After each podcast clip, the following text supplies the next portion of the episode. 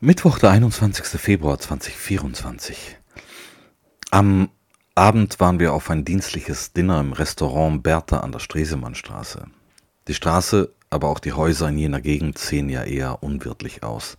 In einem dieser unwirtlichen Häuser gibt es jedoch eine großartige Gastwirtschaft. Das Bertha ist, ein, ist von einem Isra israelischen Sternekoch. Bertha hieß seine Berliner Großmutter, die in den 30er Jahren aus den offensichtlichen Gründen nach Israel auswanderte.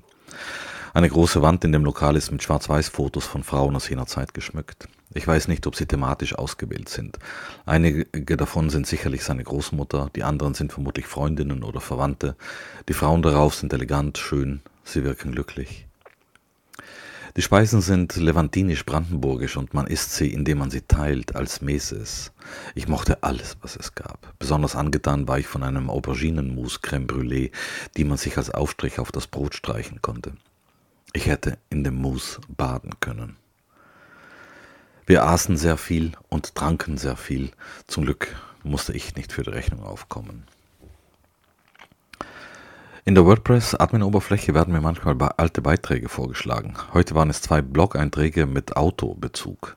Der erste Eintrag stammt aus dem August 2010 und handelt davon, wie ich mich entschied, den Führerschein zu machen. Link dazu im Text.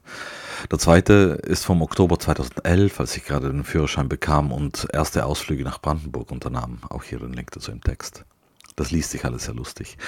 Und ich kann mich noch genau an die Angstgefühle erinnern, die mich damals auf jeden Meter Straße begleiteten.